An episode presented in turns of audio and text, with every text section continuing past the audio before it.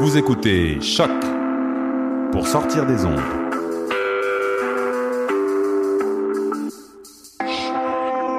Podcast, musique, découverte. Sur choc.ca. La musique au rendez-vous.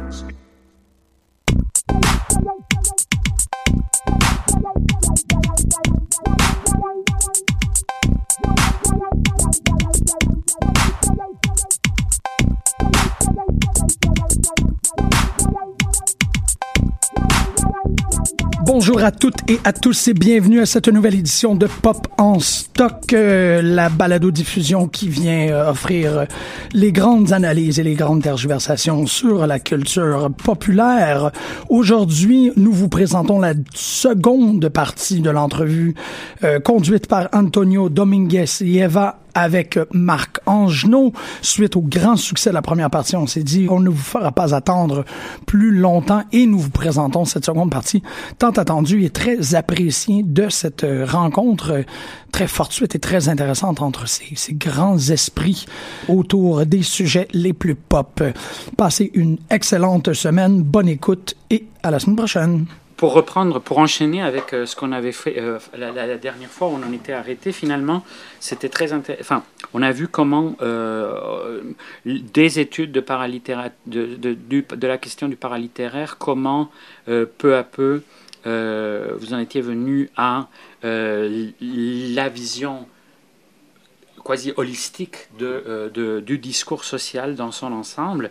Et euh, on avait évoqué quelques grandes ramifications qui, qui avaient euh, irradié de ce, de ce projet initial, dont la question de, du stéréotype antisémite et de la représentation de la, de la sexualité. Puis ça, finalement, ça vous mène au cœur d'un autre débat qui était donc le débat de la question des idéologies, mais pris sous un angle très différent à ce qu'on avait fait jusque-là.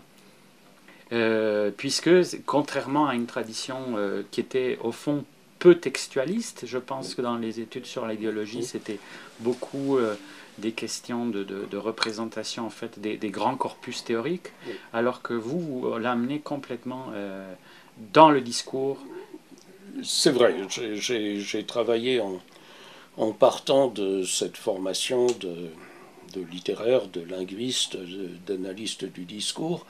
Et cependant, je me suis donné des, sortes de projets euh, ambitieux qui étaient de continuer à, prendre à bras le corps la totalité de ce qu'on a appelé les grands récits, c'est-à-dire ce qui, au XIXe siècle, quelque part entre le, le religieux et le politique euh, vient essayer de rendre raison du sens de l'histoire. L'histoire est une sorte de divinité immanente, c'est-à-dire euh, le, le, 19e siècle se fabrique des, systèmes qui répondent à la fameuse question de Gauguin, d'où venons-nous, où allons-nous? Et euh, j'ai, de ce point de vue-là, j'ai commencé à travailler, au fond, ça peut se résumer sans être très, très compliqué, c'est les, les, ismes, le socialisme, euh, féminisme, fascisme, etc., c'est-à-dire les, les, grands dispositifs par lesquels les humains essayent de transcender leurs leur euh, limitations, leurs dérédictions, en donnant un sens à leur vie et en considérant que quelque chose continuera après eux. C'est une manière de dépasser l'idée religieuse. L'histoire avait un sens et le 19e siècle l'a rêvé le 20e siècle est passé à l'acte. Après 1917, c'est-à-dire euh, avec le bolchevisme et la contre-révolution fasciste, etc., euh, des, grands dispositifs se, se, mettent en place par lesquels, euh, si les individus n'ont pas une destinée, du moins ils peuvent se mettre au service de quelque chose qui, les transcende et qui est, euh, l'évolution de l'humanité vers, euh, une, vers un arrêt sur image. Oui, puis ce qui est très intéressant de l'arrimage au texte, au discours, c'est que du coup, c'est un portrait très différent de ce qu'on avait fait jusqu'à là de l'histoire des idéologies, puisque tout à coup, on commence à voir toutes ces hétérogénéités entre les différents socialismes au pluriel, les différents anarchismes, les débats qui se créent entre eux, et puis du coup aussi le fait que tu, vas dans un domaine qui est spécifique et qui, je pense, n'avait pas vraiment été observé avant, avant toi, qui était euh, la parole pamphlétaire, le fait que ça passe dans le discours euh, par un dispositif assez euh, précis. Alors écoute, puisqu'on on essaye d'aller à ce que je considère moi comme est à la fois élémentaire et, essentiel, la, première chose, c'est que les idéologies ne sont pas des, entités conceptuelles, ce sont des espaces généralement de polémique et euh, souvent, euh, si on les regarde de près, il n'y a pas, il y a une polarisation. Le socialisme que j'ai étudié dans le livre Topographie du socialisme est composé de euh, blanquistes qui détestent les marxistes, qui détestent les anarchistes et les libertaires, qui détestent les syndicalistes révolutionnaires, etc. bien sûr que je simplifie, c'est ce que nous faisons dans, cette émission, parce qu'on essaye justement de, suggérer et pas vraiment euh, d'analyser. Euh, de la même manière, tous les grands dispositifs idéologiques sont en fait des espaces de polémique interminables, et ces polémiques sont d'autant plus interminables qu'elles débouchent sur un projet utopique, c'est-à-dire qu'elles se mettent à débattre sur l'inconnaissable de l'avenir.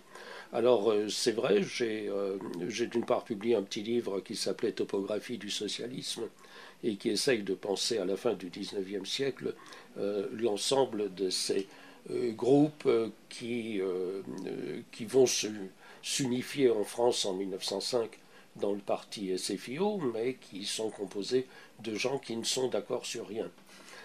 D'autre part, j'ai fait un, bouquin au PUF qui s'appelait L'utopie collectiviste et qui essayait de, poser la question euh, encore une fois, euh, les questions les plus simples sont celles auxquelles personne ne répond. Qu'est-ce que ça aurait dû être le socialisme avant que n'apparaisse à l'Est le pays où naît l'avenir, comme on disait, de l'Union soviétique, c'est-à-dire qu'est-ce qui allait sortir nécessairement de la révolution. Et les gens que j'ai été étudiés, c'est justement pas des littéraires, c'est au contraire des, des hommes, de rares femmes euh, politiques, c'est des, euh, polémistes, des, des, journalistes de parti, euh, des doctrinaires de parti, tous ces gens-là se représentent la société qui va sortir de, de la révolution.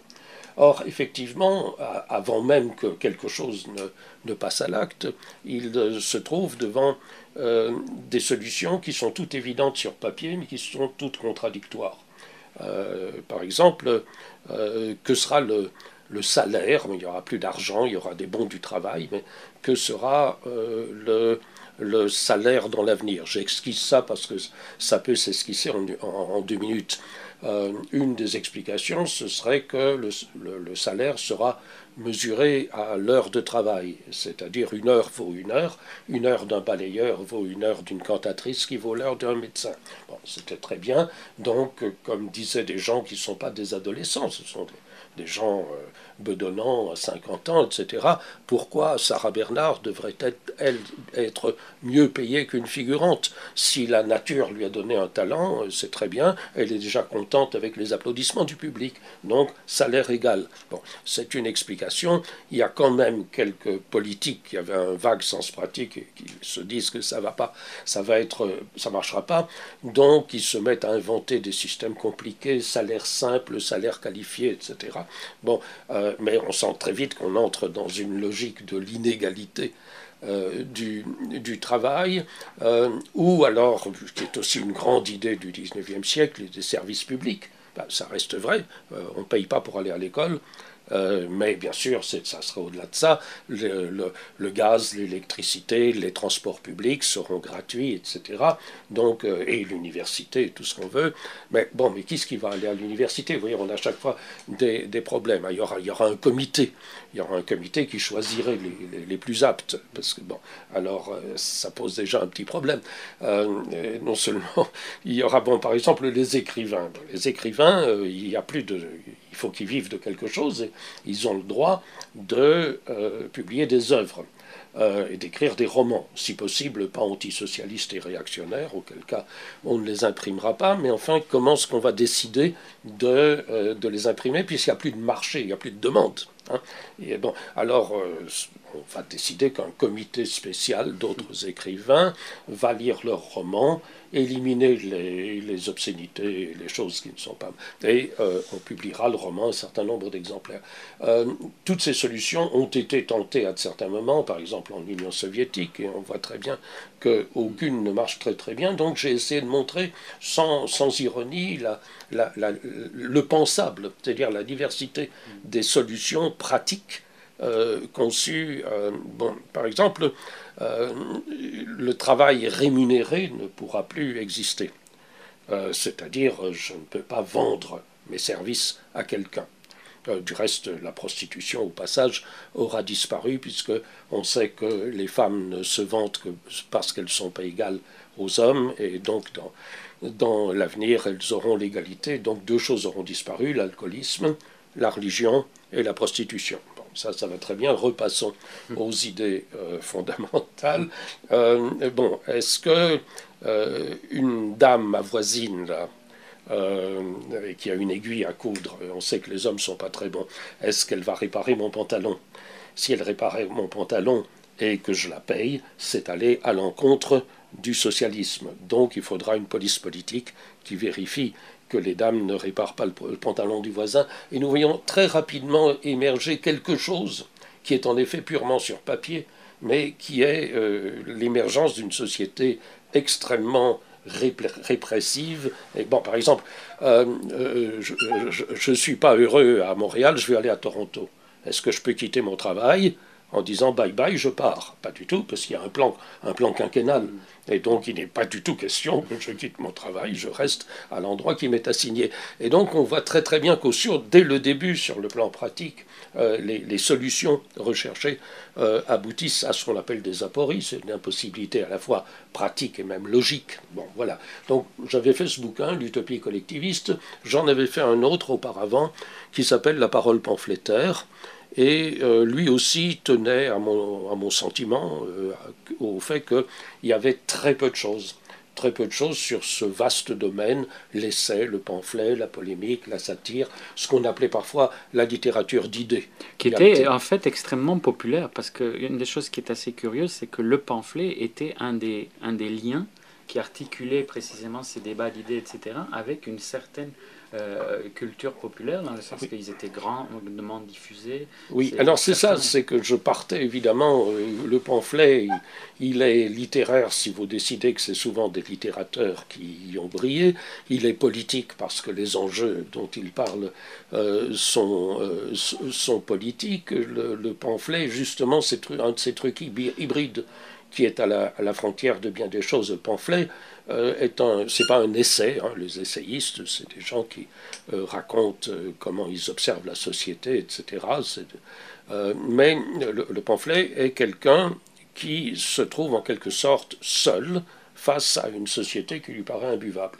Et donc, il, son, le livre qu'il va écrire est une bouteille à la mer dans lequel il, dit euh, Lisez-moi, enfin, regardez le monde que je vous décris. C'est le cas de Philippe Muret, et c'est le cas d'Henri Rochefort, et c'est le cas d'Arthur Buy au Québec, etc. C'est euh, des gens qui euh, se trouvent mal dans la société où ils vivent et qui vont décrire une sorte de dénonciation globale, de refus global de, de, cette société. Bon voilà, ça c'était un, genre qui est très répandu, qui remonte lui aussi au début du 19e siècle à Paul-Louis Courrier, etc., et sur lequel il n'y avait rien. Dans euh, ma jeunesse, il y avait des, des, polémistes bien connus, Jean-François Revel tout ça. Euh, ça ne s'étudiait pas à l'université, ni dans les départements littéraires parce que ce n'était pas de la littérature, ni dans des départements de sciences politiques, ce n'était pas de sciences po sérieux. On voyait très bien que euh, chaque fois que j'étais me promener quelque part, j'ai rencontré des, zones grises euh, dans lesquelles il y avait cependant quelque chose qui me paraissait avoir une portée historique.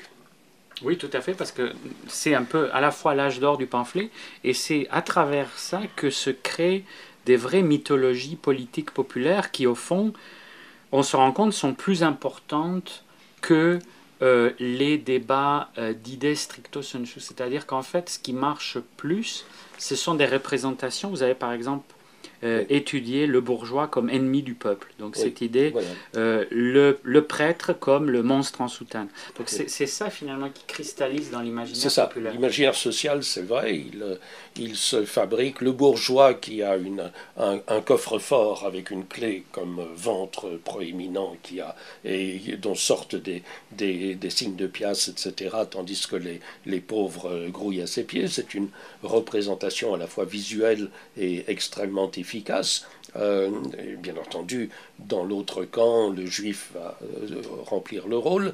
Euh, donc c'était évidemment ça qui, qui m'intéressait, mais c'est tout, surtout à un certain moment. Là, enfin, il faut aller dans plusieurs sens. Un des sens possibles, c'est de se dire qu'est-ce qui arrive si je fais un travelling arrière, c'est-à-dire si on prend un très grand recul. Un très grand, grand recul sur plusieurs siècles, c'est-à-dire si si j'efface l'histoire du 19e, du 20e siècle, ces différentes étapes, est-ce qu'il y a là quelque chose comme des permanences?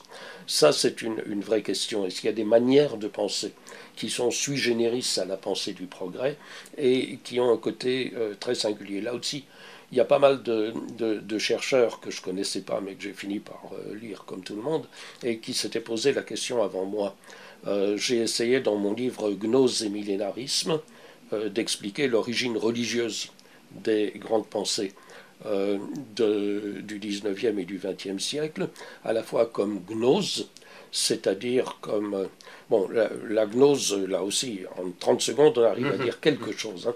La gnose consiste à dire ce monde abominable où les innocents souffrent et où les milliardaires meurent contents dans leur lit ne peut pas être celui qui a été créé par le vrai Dieu. Il y a un vrai Dieu, mais euh, à, l'occasion Jésus peut jouer le rôle, il y a un Dieu caché, un, Dieu qui va venir sauver euh, l'humanité et il va le sauver d'un mauvais démiurge qui a créé un monde tout à fait de travers c'est une pensée. Millénarisme, ça revient, c'est en effet une version chrétienne de là, de ça, c'est-à-dire à la fin des temps, euh, Jésus va revenir régner pour mille ans sur les justes, pendant que Satan sera enchaîné. C'est ce que dit l'Apocalypse. Je crois que toute la modernité a fonctionné, sur une logique de gnose et de millénarisme, et que à partir de là, on peut projeter des variantes qui sont Saint-Simon, Fourier, Karl Marx, Lénine, etc. Euh, bien sûr, tous ces gens sont dans la dénégation de l'origine métaphysique et religieuse de ce qu'ils racontent, mais euh, pour moi, c'était ça, c'est la clé, et, était euh, d'ordre religieux. après, en effet, j'ai, on, on, va en dire quelques mots plus tard, j'ai essayé de passer à de certaines époques à certaines époques de cette grande dynamique que j'ai appelée les grands récits et qui consiste à la fois à expliquer le passé et le présent par l'avenir. Là, c'était précisément la, la, la, vision, un peu la déconstruction du, euh, du, marxisme, finalement, dans le livre sur le marxisme et les grands récits, puisque, euh, par ailleurs, euh, c'est en partant d'une d'autres versions hétérodoxes qui ne sont pas celles de, Marx et, du coup on arrive à voir euh, cet aspect euh, euh, téléologique. oui, tu as, tu as raison. J'ai en effet dans le marxisme les grands récits, j'ai essayé de montrer que le marxisme est d'une forme typée, mais qui est encore une forme dénégatrice d'un millénarisme, ce qui n'est ni bien ni mal, c'est une simple constatation historique, c'est-à-dire justement cette idée renforcée en version stalinienne, il y a des lois de l'histoire, ces lois sont fatales, l'évolution historique est fatale, le socialisme est l'aboutissement fatal de l'humanité, etc. Donc ces trucs qui ont permis à, des militants de vivre et de mourir, euh, c'est évident, mais qui étaient entièrement fondés euh, sur l'idée d'un déterminisme historique. Et s'il y a quelque chose qui s'est effondré avec la chute du mur de Berlin, c'est en effet ce déterminisme historique, cette idée que ça va quelque part.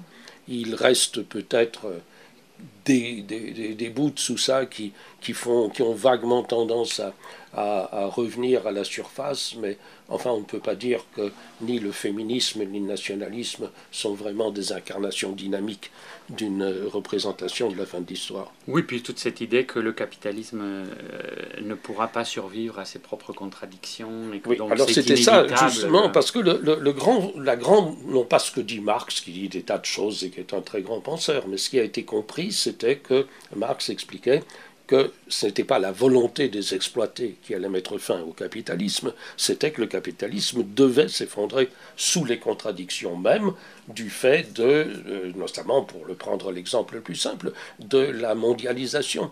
Comment peut-on admettre que euh, M. Bill Gates soit propriétaire d'un machin sur les cinq continents etc. Il est évident qu'il suffirait de lui envoyer un gendarme le matin en disant écoutez, vous n'avez plus rien, merci, euh, on, nationalise votre compagnie, etc. On vous prend comme ouvrier dans nos locaux.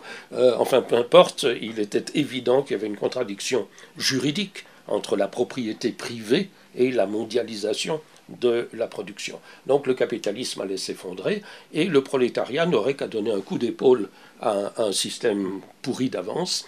Et, euh, du reste, c'était surtout ça l'idée.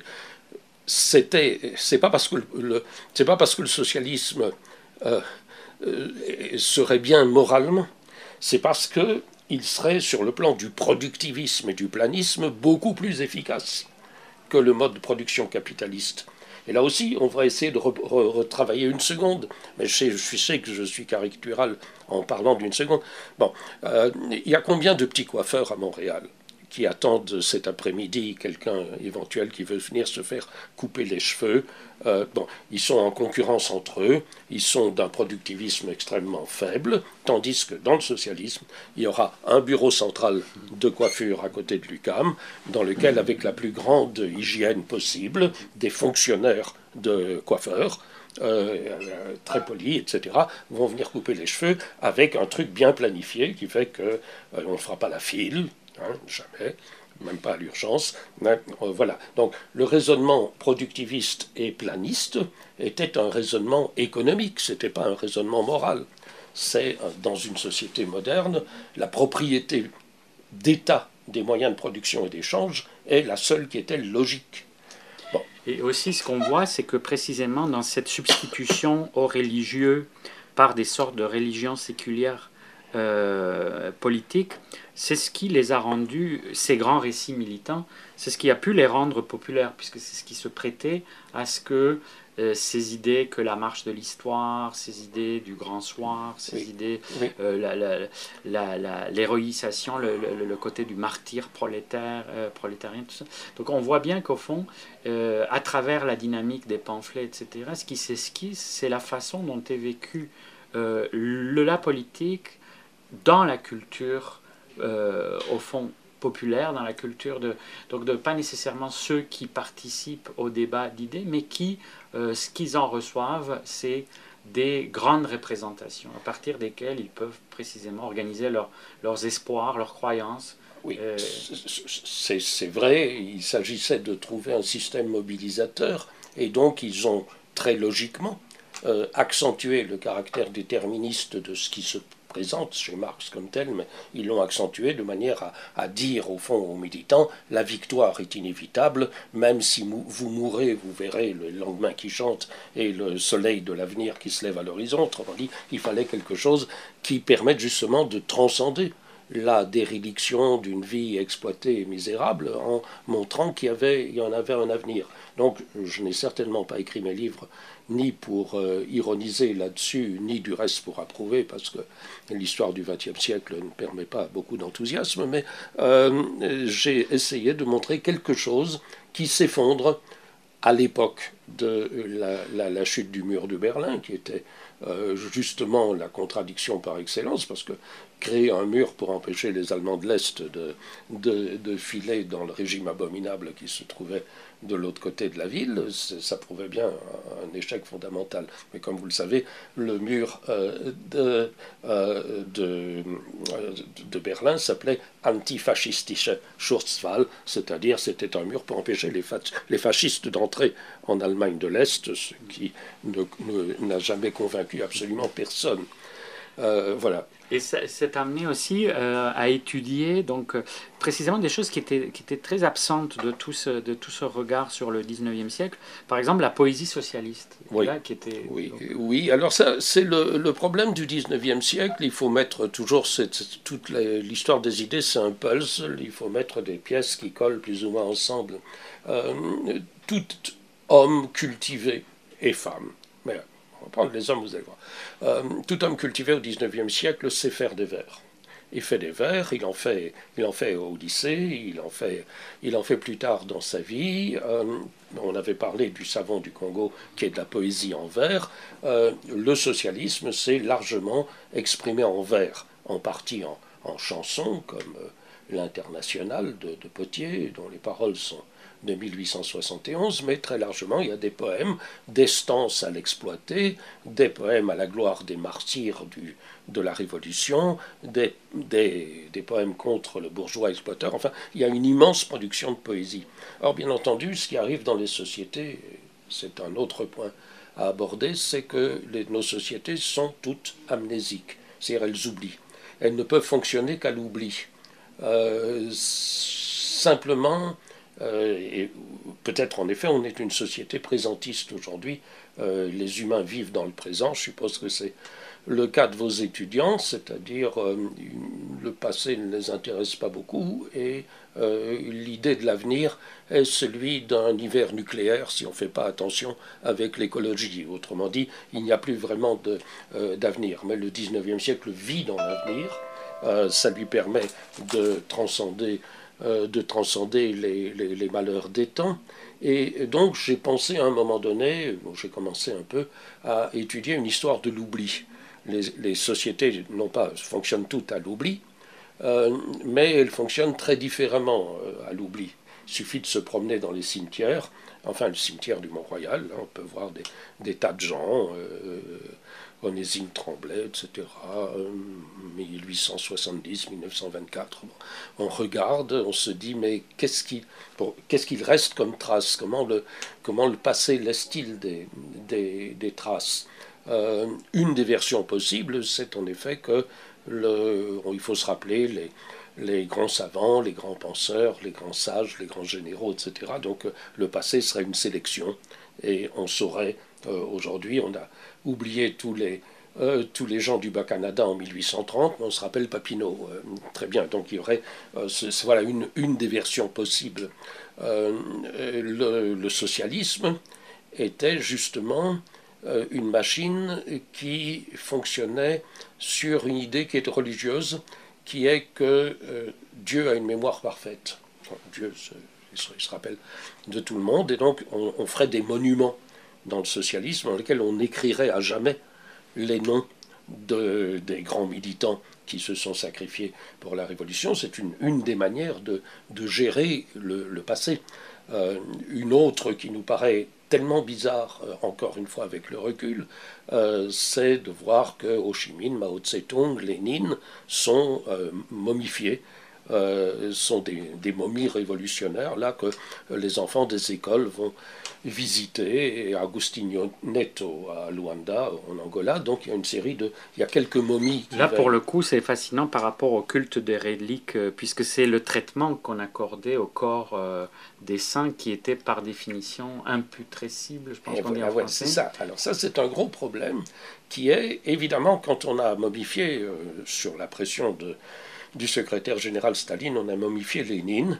D'abord, sa femme Krupskaya a protesté parce qu'elle était une vraie matérialiste, pas question, mais Lénine, euh, Staline avait une bonne intuition de euh, ce que pouvaient être les mentalités des paysans russes.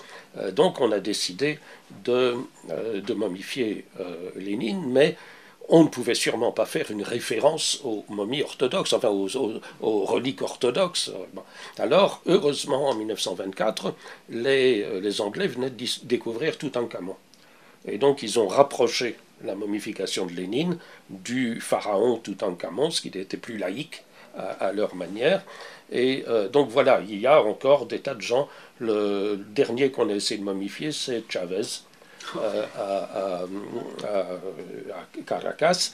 Euh, malheureusement, Chavez était, ils sont pas arrivés parce qu'ils avaient trop attendu Maduro a dû dire qu'il était déjà, il n'a pas dit pourri, mais c'était ça fondamentalement. On, sort précisément dans, dans, la collection Borderline euh, un livre sur l'embaumement. Euh, ah, ben, un des prochains qui s'en vient. Ben, voilà, justement, et, et, le contraire de l'embaumement, à la Révolution française, ils sont partis à Saint-Denis sortir les corps en très mauvais état de, Chilpéric et de, euh, et de Louis Ier, enfin des, rois mérovingiens. Ils, les ont, ils leur ont coupé la tête, euh, des scènes affreuses qu'on a un peu euh, réprimées.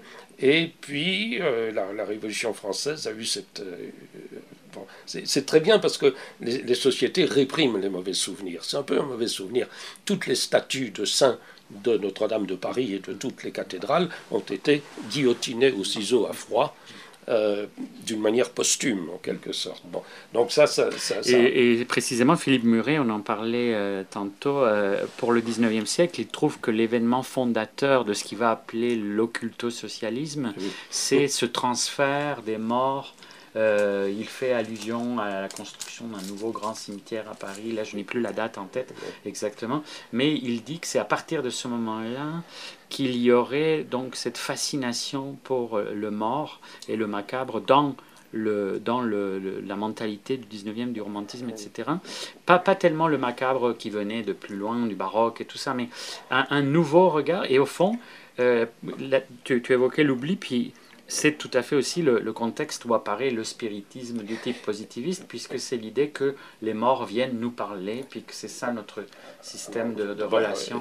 Muret était superbe parce qu'il n'était justement pas universitaire ni historien, c'est-à-dire il voyait des choses que d'autres gens ne souhaitaient pas voir. Il y avait les spirites d'un côté, il y avait les idées politiques et le socialisme de l'autre. L'idée de les faire converger ne serait euh, venue à, à personne. Même le seul qui ait écrit euh, sur ce que je viens de décrire, sur les guillotinages de statues de, de saints, est un psychanalyste, pas un historien, parce que pour un psychanalyste, ça, veut dire quelque chose, mais euh, les historiens n'aiment pas ces histoires. Le 19e siècle est épouvantablement macabre, il y a le fameux poème de, de Baudelaire sur euh, le squelette de femme, etc. Enfin, donc, et le, le, le, le 19e siècle est pris entre deux impossibilités. L'une, c'est de revenir à la foi de leurs ancêtres, et l'autre, c'est d'accepter un monde sans transcendance, sans signification, et un monde purement matérialiste. Donc le XIXe siècle va essayer de toutes les manières, spiritisme, théosophie, euh, religion de l'humanité, euh, religion de la science, etc. Ils vont tous essayer de se fabriquer des religions de substituts, et puis euh, c'est seulement très tard que... et justement, de ce point de vue-là, il est clair que, à mon avis, le, le, marxisme dans ses grands moments a été la dernière tentative de trouver une religion de la transcendance dans un monde. Euh, bon, et il est arrivé quelque chose après, parce que qu'est-ce qui restait à faire? C'est ce qui caractérise la religion aujourd'hui, à mon avis. La religion est un centre d'achat. Y a un grand centre d'achat chez Provigo. Il y a vous pouvez acheter des massages tantriques, ça permet de faire des papouilles dans un couple. Vous pouvez acheter euh, des, euh, des, petites idées bouddhistes de, euh, de, de etc. Vous, vous bricolez quelque chose. Depuis 40 siècles, la religion sert à faire des communautés. C'est dans notre société aujourd'hui, pour la première fois, qu'on voit du religieux qui permet de s'identifier. Et du reste, c'est vrai, si vous faites un cours à l'université, euh, vous allez voir, si les étudiants sont en confiance, ils ont des croyances, ils s'engueulent pas. Hein. Autrefois, ils se seraient engueulés entre trotskistes et staliniens, ils se seraient tapés sur la gueule parce qu'ils cherchaient encore du collectif. Et donc, euh, ils étaient comme Bin Laden. Enfin, si vous n'êtes pas d'accord avec moi, vous avez tort. Mais euh, aujourd'hui, chacun a des petits bouts de croyances. Euh, même, il faut bien le dire honnêtement, hein, le végétarisme, le tofu, les, légumes biologiques, enfin, on sent très bien tout le caractère fétichiste et religieux. Tout ce que je dis, c'est le grand changement, c'est, ah, voilà un mot du notre siècle, on a privatisé le religieux. Et le dernier qui n'était pas privé, c'était les grandes machines totalitaires. Euh, bien sûr, ceux qui reconnaissaient leur dette au spiritisme et à la théosophie, c'était les nazis. Parce que comme eux, ils n'étaient pas rationalistes, ça leur permettait de le reconnaître. Il était beaucoup plus difficile euh, de le reconnaître du côté de l'extrême gauche. Mais oui, nous avons eu affaire à, d'éternels retours, d'essayer de se dire, euh, Robespierre en l'an 2 fait la fête de l'être suprême, où il écrit une loi bizarre. Le peuple français reconnaît, l'existence de l'être suprême et de l'immortalité de l'âme. Ça devait faire plaisir au, à l'être suprême de savoir que le peuple français consentait à le reconnaître, mais euh, c'est vraiment l'immortalité de l'âme. Il résonne comme un politique. S'il n'y a pas d'immortalité de l'âme, s'il n'y a pas une sanction après la vie des bons et des méchants, euh, si euh, tout le monde, les, euh, tous les salopards, les, réactionnaires, les aristocrates, etc., et les bons républicains partent dans le néant, à ce moment-là, il n'y a pas de vérité politique possible. Et donc ça, c'était vrai. Et donc tout le XIXe siècle, une partie, une bonne partie du XXe, essaye de trouver du collectif fondé sur une transcendance. Euh, c'est un des sens profonds de la culture populaire, puisqu'à l'origine, euh, ce qui était vraiment la culture commune, par exemple au Moyen Âge, s'articulait beaucoup autour de la religion. Après, il y avait énormément de différences, etc. Mais il y avait cette sorte d'écuménisme de la chrétienté.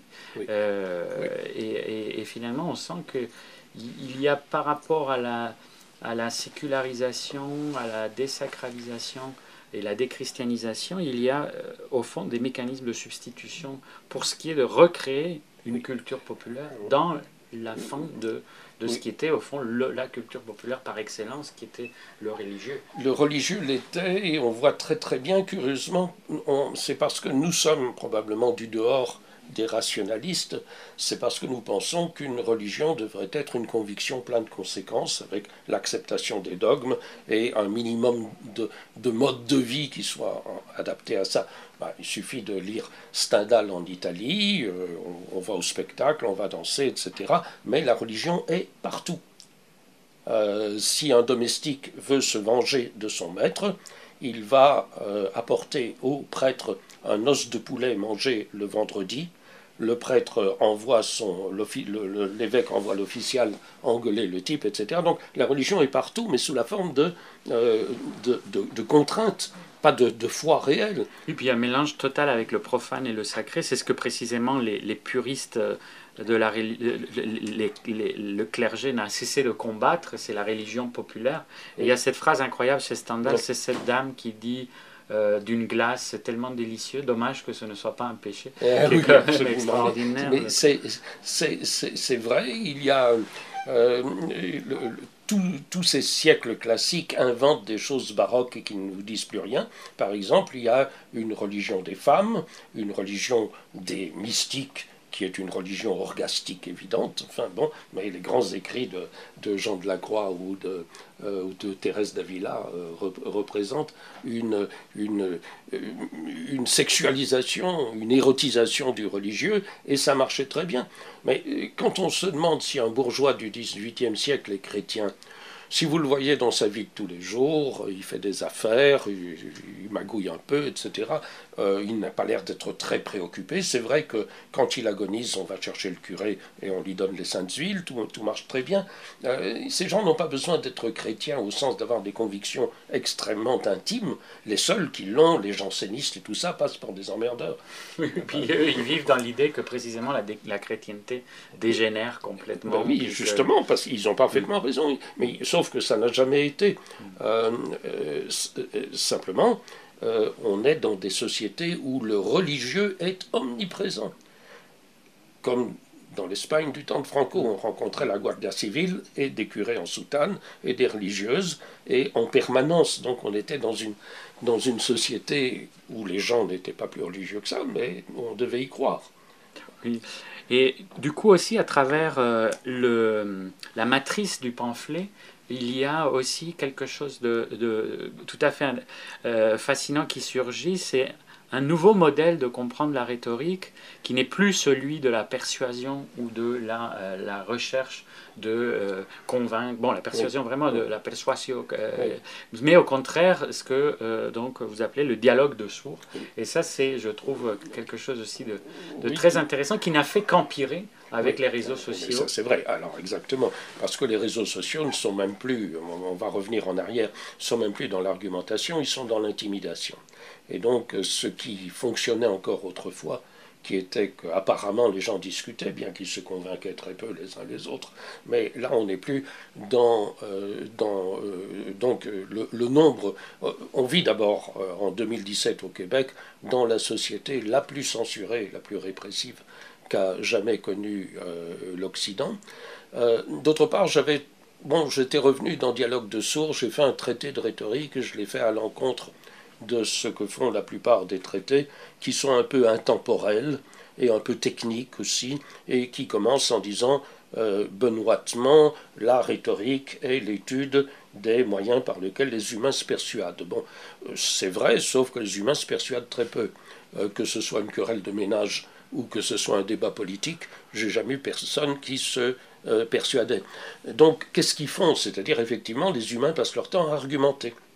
Et euh, quand je ne raconte pas une, anecdote, une histoire, la seule autre chose que je peux faire avec des mots, c'est de produire des arguments. Je peux passer de l'un à l'autre. Donc j'ai essayé de faire un traité euh, de rhétorique fondé sur l'idée de dialogue de sourds, c'est-à-dire sur l'idée de non-communication, euh, justement parce que toute, euh, il y a une sorte d'euphorie de la pragmatique linguistique qui est que, euh, voilà, va me chercher un café, tu vas me chercher un café, on s'est compris, la communication s'est produite.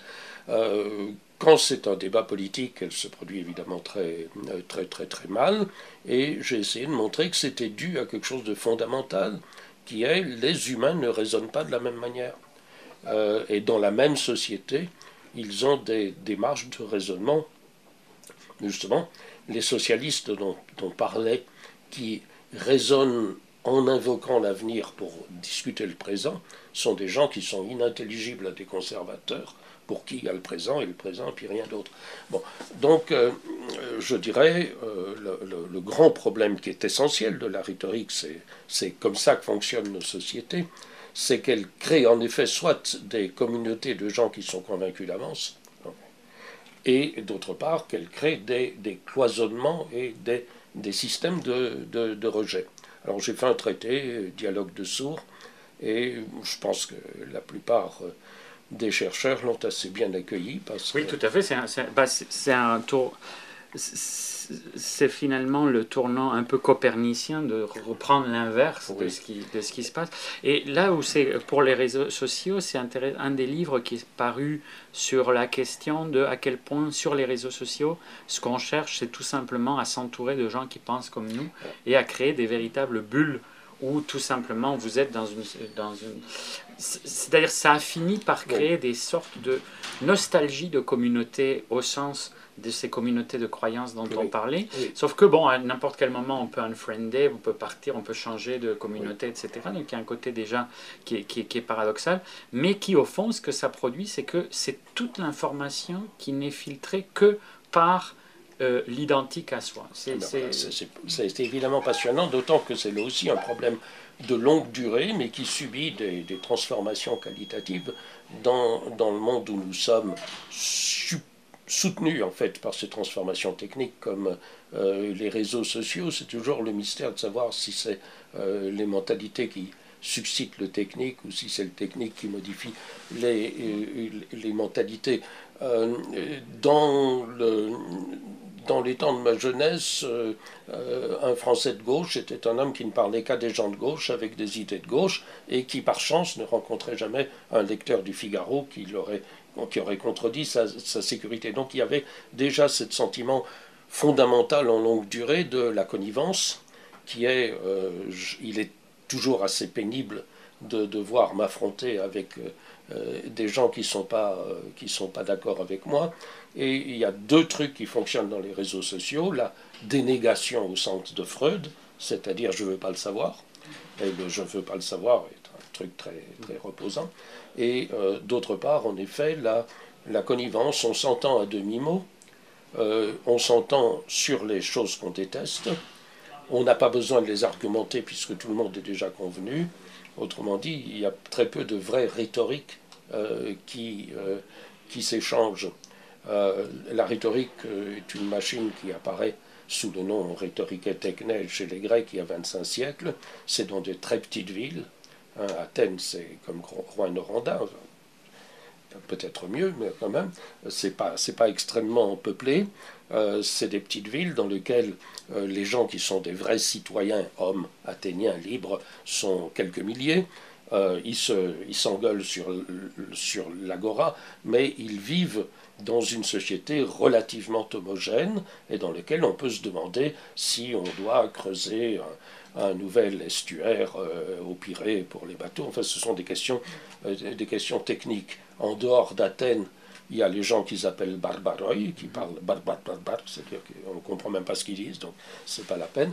Donc on, a, on, avait un système dans lequel la rhétorique euh, comportait deux lieux par excellence, l'agora, où euh, on débattait avec des citoyens, et bien entendu le prétoire, dans lequel, quand on avait un conflit entre deux citoyens, il y avait un, avocat. Et donc la rhétorique, pour nous, est très marquée par son origine euh, juridique.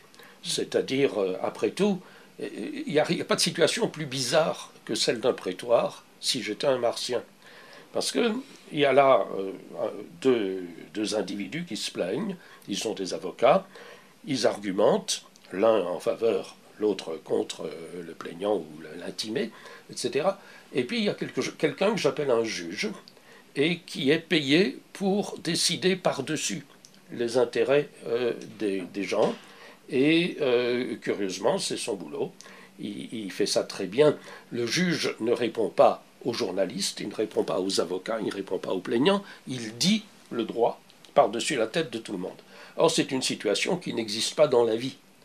Elle, est uniquement dans, ce, dans ce monde juridique. Et donc, largement, la, rhétorique a été fondée sur cette idée qui est claire. un juge qui dirait à la fin des plaidoyers, écoutez, vous m'avez pas convaincu ni l'un ni l'autre, je rentre chez moi, je vous laisse vous démerder, euh, perdrait rapidement son boulot. Donc, euh, il est évident que la situation juridique implique qu'il y a eu persuasion, il y a eu balance des intérêts et des inconvénients, le juge a décidé. Mais dans la vie courante, c'est pas comme ça, et sûrement pas dans les, euh, dans les réseaux sociaux. Et c'est d'ailleurs fascinant à quel point la judiciarisation va de pair avec la nouvelle culture de, de l'extimité et des réseaux sociaux, et de parce qu'in fine, c'est tout le temps, on s'en réfère dans tous ces débats, etc. Finalement, on s'en réfère à cette envie du pénal dont parlait euh, Muret. Finalement, c'est l'envie que les euh, que les conflits soient tous privatisés, qu'ils soient tous judiciarisés. Voilà, c'est ça. D'abord, les conflits sont privatisés, alors qu'autrefois, ils invoquaient une transcendance et une collectivité. Et d'autre part, l'envie de pénal chez Muret, ça veut dire deux choses. Effectivement, euh, tout le monde veut se retrouver euh, devant les tribunaux. Euh, toutes les femmes qui ont été abusées par Weinstein vont mieux vaut tard que jamais, etc. On va, on va avoir en effet une pénalisation. Mais cette envie de pénal n'est pas du tout l'envie d'un juge par-dessus qui se trouverait par-dessus la mêlée et qui jugerait d'une manière totalement sereine et transcendante, parce que si, si par hasard sa sérénité n'est pas celle de tout le monde, il risque de recevoir des tomates. Donc euh, on, a affaire où il y a une société qui euh, qui tient l'histoire de la société américaine. Les, la vieille Europe n'est pas encore totalement dans le, dans le pénal. Euh, euh, Monsieur Trump a une vingtaine d'avocats payés 500 dollars de l'heure. Le Muller et les autres, c'est une société d'avocats, ce qui est tant mieux pour, pour eux. Mais ce n'est pas une société dans laquelle il y ait vraiment des débats dans la sphère publique. On fait semblant, on nous parle à la à RDI, à la télé, etc., de débats et de discussions, euh, on peut dire, on pourrait analyser, il n'y a jamais de vraie discussion. Et quand on prend quelqu'un, euh, euh, CNN a essayé pendant la campagne électorale, au milieu de tous les autres, ils avaient un Trumpiste de service euh, une, il y avait une, Madame McEnemy était un bon exemple, euh, qui se faisait engueuler par tout le monde. Elle a fini par faire une dépression, donc euh, où, où, elle a été récupérée par les gens de la Maison Blanche, lui disant c'est pas la peine d'insister. Donc on est dans une société où il n'y a pas de vraie discussion et il y a surtout en effet une, des mécanismes de censure on, comme on en a rarement connu euh, les mécanismes se comprennent très bien. Ils tiennent à l'existence de lobbies organisés, et un lobby est quelque chose qui doit aller au-delà des gens qu'il représente, c'est-à-dire de ne céder en rien et de se trouver un ennemi à abattre. C'est essentiel. Donc tous ces lobbies euh, fonctionnent dans l'excès, euh, même si euh, les individus alpha sont, ou lambda ne sont pas d'accord, c'est pas eux qui ont la parole. Ceux qui ont la parole, c'est les propriétaires d'une idée. Et euh, donc là aussi, on voit un phénomène qui peut durer, c'est tout.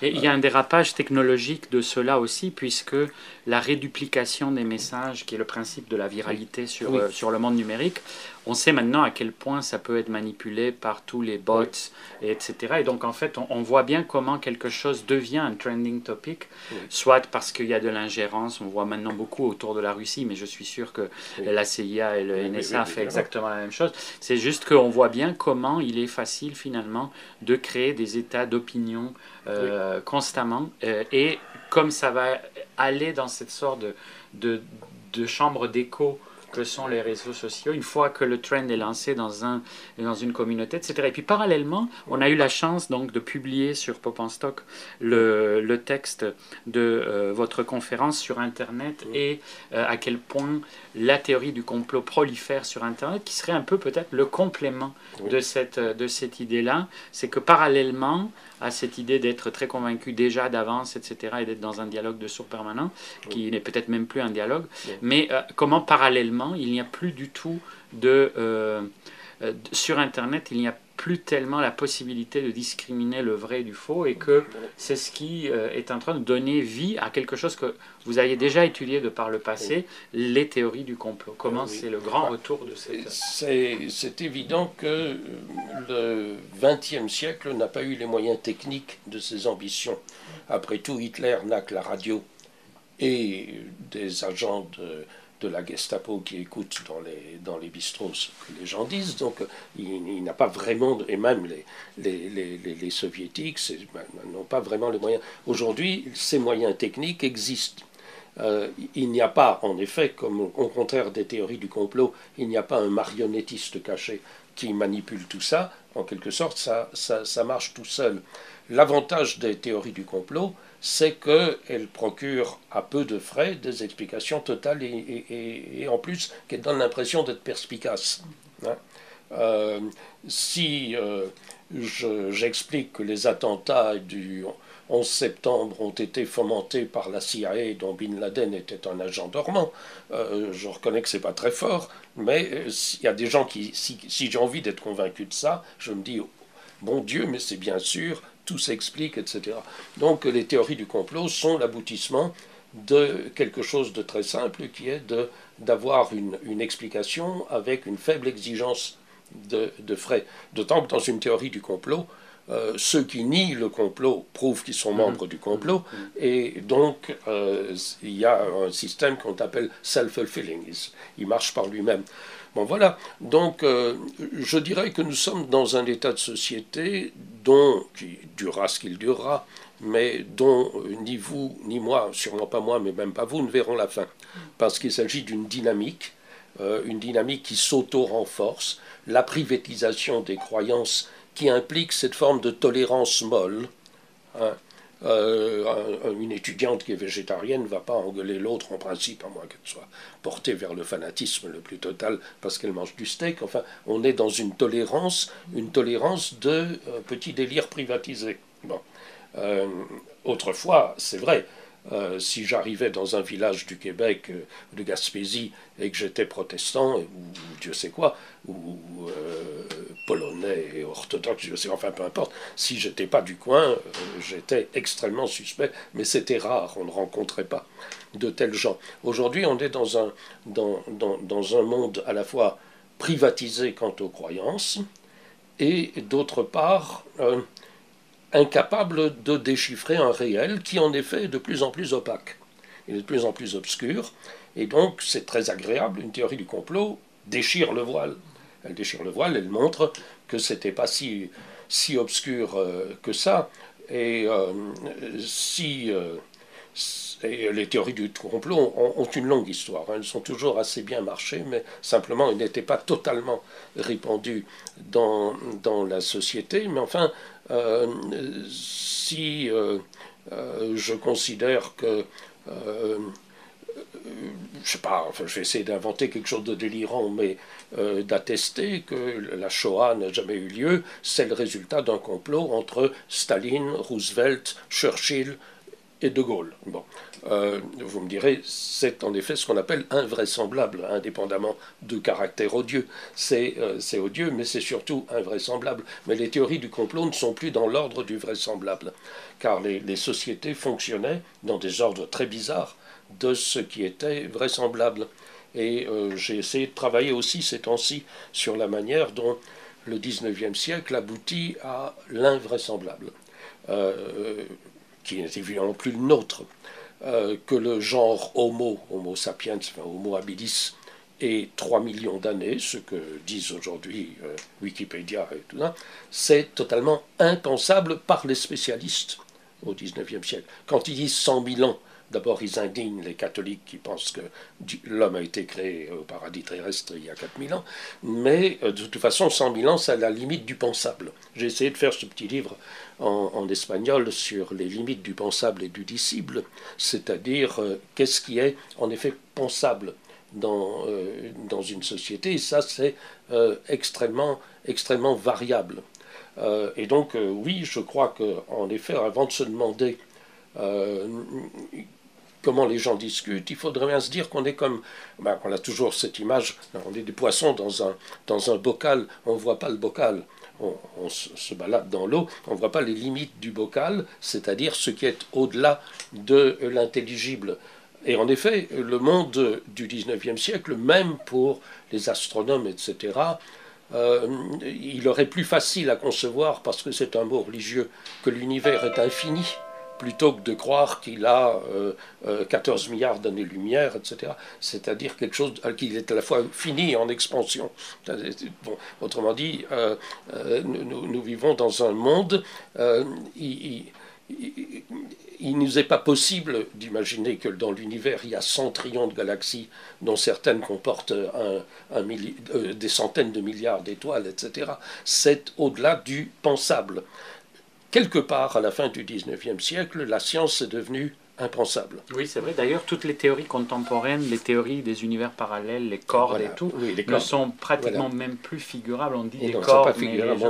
Et d'ailleurs, c'est assez intéressant par ah, bah rapport à ce qu'on disait tantôt, c'est-à-dire qu'on voit aussi une crise de figurabilité des mythes euh, contemporains au fond. C'est pour ça qu'on revient beaucoup à des mythes préalables qui ont déjà été figurés par le passé, parce que finalement, il serait difficile de créer, nous, maintenant, des, des récits d'origine, etc. Et encore, il y a des choses comme le Big Bang, peut-être que le grand succès du terme lui-même, c'est que c'est cette idée de pratiquement onomatopée, presque sortie d'un comic book, Big Bang. Oui, Big Bang, oui, c'est justement, c'est, euh, euh, on, est dans, on, est par la science dans un monde inintelligible, il est inintelligible au bon sens, et on peut suivre à travers le 19e siècle les chocs de l'intelligible. Par exemple, je vais vous donner un exemple typique de l'émergence naïve du racisme. Euh, la physiognomonie était une idée très simple, qui est que la gueule des gens reflète leur âme et leur passion cachée, leur teint montre qu'il y a des sanguins, des bilieux, des flegmatiques, etc. Ça allait bien. Bon, très bien. Mais évidemment, c'était pour ces pays euh, de race blanche.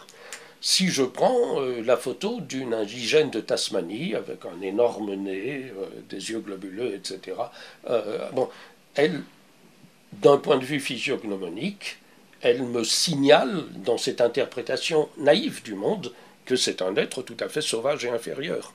Autrement dit, l'antiracisme a eu beaucoup de peine à remonter une intuition fondamentale. bien toutes les idées modernes de la de l'astronomie, de la physiologie, etc., l'ADN, enfin tous ces, tous ces machins, tout ce qu'on nous, nous apprend euh, de nos jours, qu'on a 4% de sang de Néandertal, euh, sauf les, les, Noirs africains qui, eux, n'ont pas, n'ont pas, se sont pas mélangés avec des Néandertaliens. Enfin, tous ces trucs qui s'étendent sur un million d'années euh, dépassent totalement l'imaginable. Les, romans de, des Caveman Stories, les, les romans préhistoriques sur lesquels j'ai travaillé, étaient faisables parce que même la science de l'anthropologie humaine était encore relativement intelligible. Donc, euh, Rosny pouvait faire des, des, des romans avec euh, la, la, avec d'ailleurs la fascination pour quelque chose qui n'est pas du tout scientifique, qui est la cohabitation des humains et des dinosaures, qui, euh, qui, qui, est peut-être ce qui a été le plus fantasmatique. Oui, oui, ça, ça, ça, ça, marchait très bien. C'était ce que. C'était ce que ma fille demandait à sa grand-mère quand elle était petite, comment tu faisais du temps des dinosaures. J'ai convaincu que la grand-mère appartenait à cette lointaine époque, mais euh, c'est vrai, il y a eu cette, euh, il y a eu même des, romans préhistoriques où les héros sont des dinosaures, il n'y a pas d'humains. Enfin bon, c'est, euh, il y a eu, le roman n'a pu exister que dans la mesure où le monde extérieur au roman était romanesque. C'est une idée bête comme chou. Ce monde était romanesque, c'est parce que je, je rencontre dans le XIXe siècle Jean Valjean et Fantine et Madame Bovary et Manette Salomon. Je les rencontre dans l'expérience de la vie d'un bourgeois cultivés et lettrés, je les vois, alors je peux faire un, roman avec. Euh, mais qu'est-ce que je peux euh, euh, raconter aujourd'hui qui ferait un roman vraisemblable Je vais essayer d'inventer un roman. Un agent du, du Shin Bet attrape le sida dans un sonaguet avec un membre d'Al-Qaïda. Ce serait une histoire tout à fait typique de 2017 parce qu'elle est totalement déjantée, comme on dit. Elle est entièrement en dehors du vraisemblable. Et constamment, nous vivons dans un monde qui donne l'impression que le vraisemblable euh, peut, être, euh, peut être vrai. Euh, vous, avez lu, vous avez lu dans les journaux cette sombre histoire, qui est vraie, hein, vrai, d'un mec qui a été libéré par Al-Qaïda en Afghanistan. Il le tenait depuis 4 ans et euh, il lui avait dit que Trump avait été élu et il croyait que c'était une forme de supplice psychologique qu'on lui imposait pour lui faire craquer le moral. c'est excellent. Mais d'ailleurs, ça me rappelle, finalement, ce qui est fou, c'est qu'il y a le retour de l'angoisse nucléaire Sauf que c'est un retour pratiquement grotesque parce qu'il n'est pas sous la forme euh, quasi-apocalyptique qu'on imaginait, etc. Il, est sous la forme que finalement euh, la Corée du Nord s'est mis à parler et Trump se sont comme remis dans une sorte de variation déjà caricaturale sur Doctor. C'est-à-dire que oui, c'est Doctor Strangelove parce que euh, Kim Jong-un a vraiment la tête de l'emploi. Il, a l'air d'un psychopathe. bon, euh, Staline pouvait faire peur, mais Kim Jong-un fait rigoler. Donc, euh, mais on peut très bien recevoir une bombe thermonucléaire. Sur la gueule, tout à fait. Ben, bon, ben, je pense qu'on est un peu là, du coup, pressé par le temps pour euh, conclure. Signaler, comme on avait dit, qu'il y a la boucle est quelque part bouclée par rapport aux études initiales sur la paralittérature, puisque vous avez publié Les dehors de la littérature, qui sont donc une réflexion avec une introduction elle-même qui est une, grande euh, panoramique de la question du populaire, de la question de la légitimation du populaire, euh, en faisant euh, retour sur l'école de Francfort, sur les cultural studies, puis les... donc ça, ça fait quelque part, c'est une sorte de testament, de legs par rapport à cet aspect-là. À, ce domaine, oui, j'ai essayé de, de, reprendre et de, de synthétiser comme j'ai continué mm, tout doucement à travailler sur euh, le fascisme, le totalitarisme, les religions séculières, etc. Et ma foi, euh, on laissera travailler d'autres horribles travailleurs, comme euh, Rimbaud. Mais du coup, c'est passionnant de voir que pratiquement sur l'échelle d'un demi-siècle, il y a tous ces. Comment ça a été une vision très changeante, parce que c'est peut-être ça qui est très intéressant comparé à des parcours qui sont parfois intéressants, mais qui sont un peu soit monomaniaques ou soit qui sont sur des sillons tracés d'avance. Là, ce qui est, ce qui est fascinant, c'est à quel point il y a un peu comme une sorte de boîte à surprise qui, qui, qui, a constamment euh, créer des nouvelles matrices de l'œuvre qui est partie, donc euh, qui, qui, emmène à des, euh, comme quelque part le paralittéraire emmène au discours social, qui emmène à la question de la rhétorique et du dialogue de sourds, qui emmène à toute une mise en question de la façon dont on a envisagé l'histoire, non seulement de l'argumentation, mais aussi l'histoire des grands systèmes politiques, etc. Donc il y a quelque chose d'extrêmement vivant dans cette, cette approche et on est très content d'avoir pu avoir, faire le tour de ce eh panorama Merci Antonio, et bien sûr on continue à bavarder. Merci à tous, et voilà, Blogs.